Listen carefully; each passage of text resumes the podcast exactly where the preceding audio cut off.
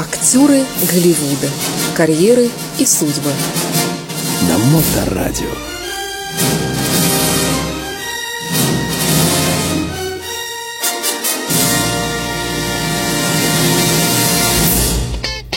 Запись этого эфира и других передач радиостанции Моторадио доступны в подкастах на podster.fm, а также в Apple App Store.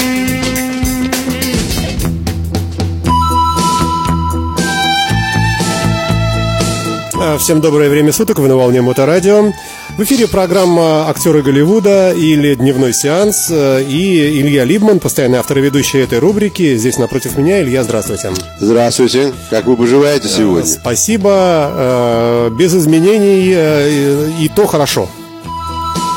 А Без, изме- без изменений хорошо. Вот так лучше? Без изменений, да, без изменений неплохо. Это значит, что вы живы. А, надеюсь, и вы. Итак, сегодня у нас очередной э, представитель э, западного кинематографа, наверное, да? Да, я хочу сегодня рассказать про представителя западного кинематографа, который не является яркой звездой, в смысле, что на него все смотрят, а, обо- о нем все говорят, но его, конечно, все знают.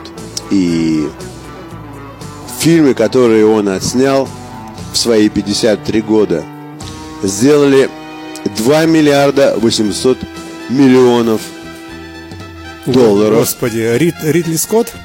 Нет. Нет? Кто, Полански? Э, Нет, вовсе нет. В среднем его фильм, каждый его снятый фильм приносит 80 миллионов долларов. И при этом все помалкивают о том, какой, какой он гениальный человек. И знаете почему? Нет, конечно. Потому что он невысокого роста. А, Я так думаю, что да. наверное. Э, Речь пойдет э, о Бенни Стиллере. Нет, тогда я не догадался. А Я думал, Дэнни Девита.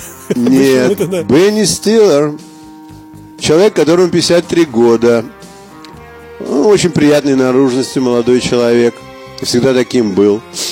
Он родился в Нью-Йорке в полуеврейской семье, папа у него еврей, а мама у него католичка, ирландка, и она приняла еврейство, и таким образом у него была бармитсва, но они от- отмечают, отмечали в семье и Хануку, и, и Крисмас. То есть у них, так, так сказать, была свободная вера.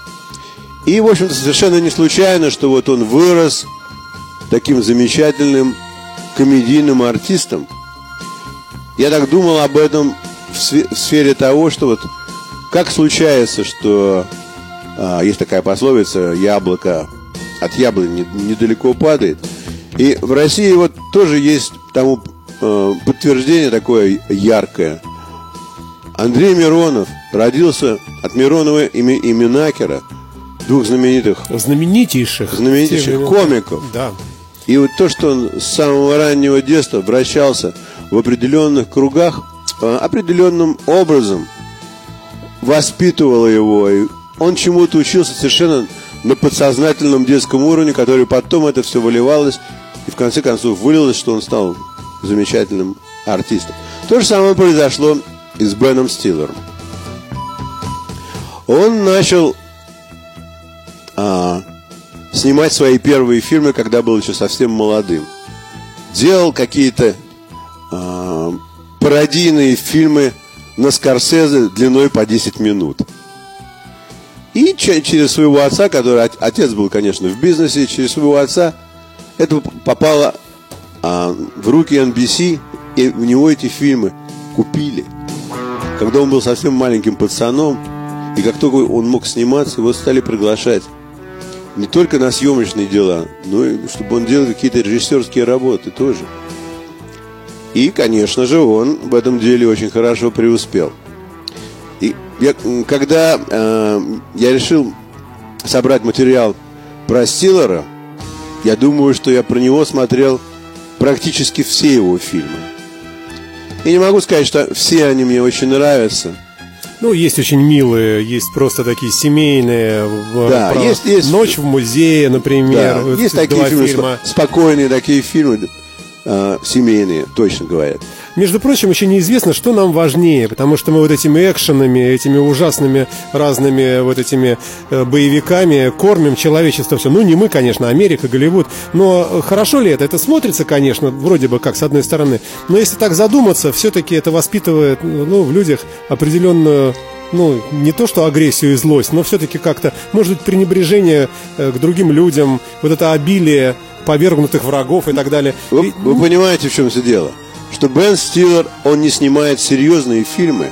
Все фильмы, которые у него есть, это ирония или черный юмор. я и говорю, может быть, э, вот это более правильный все-таки жанр. Наверное, это более правильный жанр, и если люди не понимают его до конца, и это рождает в них а, негативность и желание убивать, люди просто не понимают, о чем кино. Ну, это не в его фильмах, я не так выразился, просто наполнен. Вон, ну, у меня, например, кабельное телевидение предлагает больше 200 каналов, и куда не переключишь, или какой-то бежит спецназ куда-то, или, как, я уж про наши каналы вообще молчу, эти сплошные менты, ментовские войны, всякие решалы, вот. А западный кинематограф тоже, он, ну, в общем, большой до- достаточно сегмент этого э, кинематографа, он такой агрессивный, где вот, э, ну, победитель, может быть, он, как правило, и хороший даже, скорее всего, положительный герой, который наказывает зло, но все равно, все равно в процессе наказания зла мы видим много разных таких вот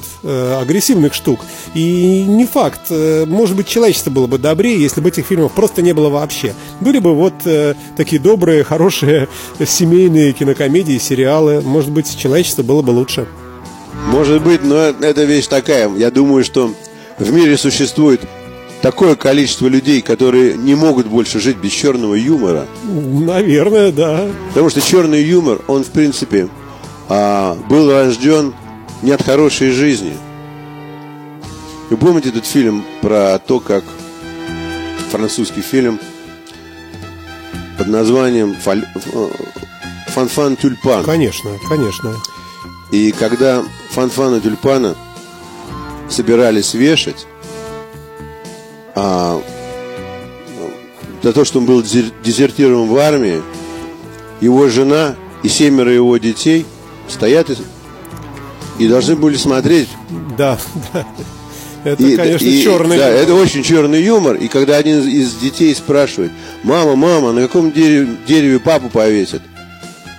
Она ему говорит, подожди, сейчас сам увидишь. Мгм, Да. В Вот. общем-то, и смешно, и ужасно. Да, это и смешно, и ужасно. Я вот думаю, что этот фильм пришел э, в Россию в 56 году. Ну вот такой взрыв хохота, какой был в зале. Ну, мы были неискушенными тогда. Вау, это дело все в том, что, э, конечно, это французский юмор. Да. Это вот такое пришло из-за границы сюда, вот через железный занавес. Это то, что нам надо. Это очень смешно, хотя это и печально. В России любят черный юмор бесконечно. Когда я делал материал, подбирал материал по Бена Стиллера, я пересмотрел фильм а, как называется, джентльмены неудачи, что-то такое. Да, да, да, да, да, да.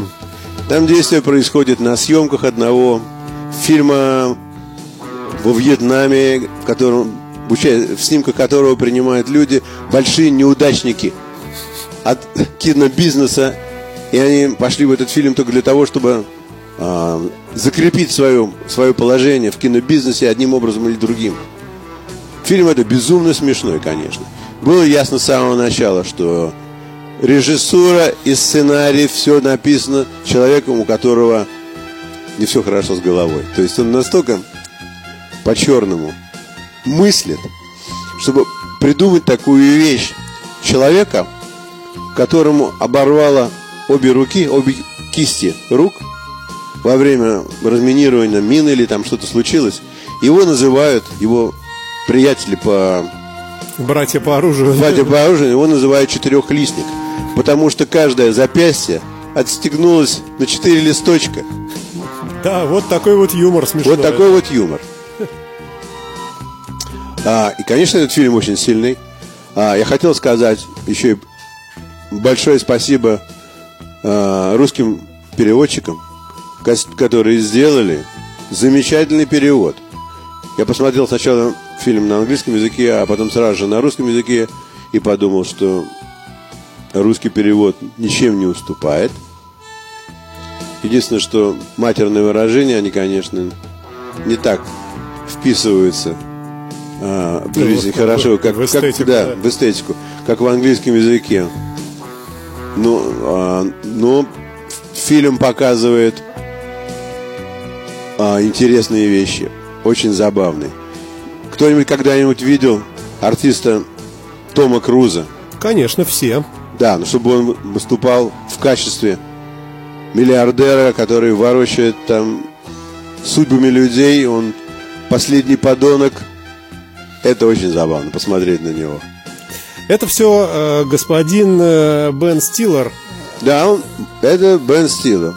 Я вот думаю, что э, то, что он остается в такой определенной тени, ему идет на пользу. У него есть состояние в 200 миллионов долларов. У него есть э, своя съемочная компания. У него есть группа любимых а- актеров, Ну, как у любого режиссера, да, наверное. с которыми да. он снимается.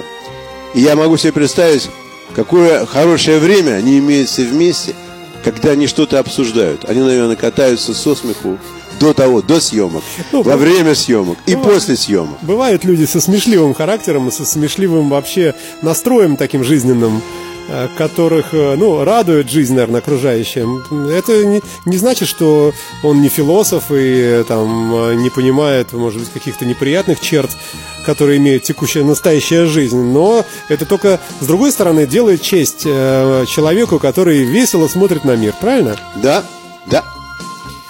А, ну что ж, Я думаю, что на этом мы сегодня можем.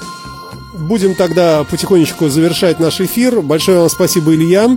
И до новых встреч. Слушайте подкасты Моторадио на наших интернет-волнах.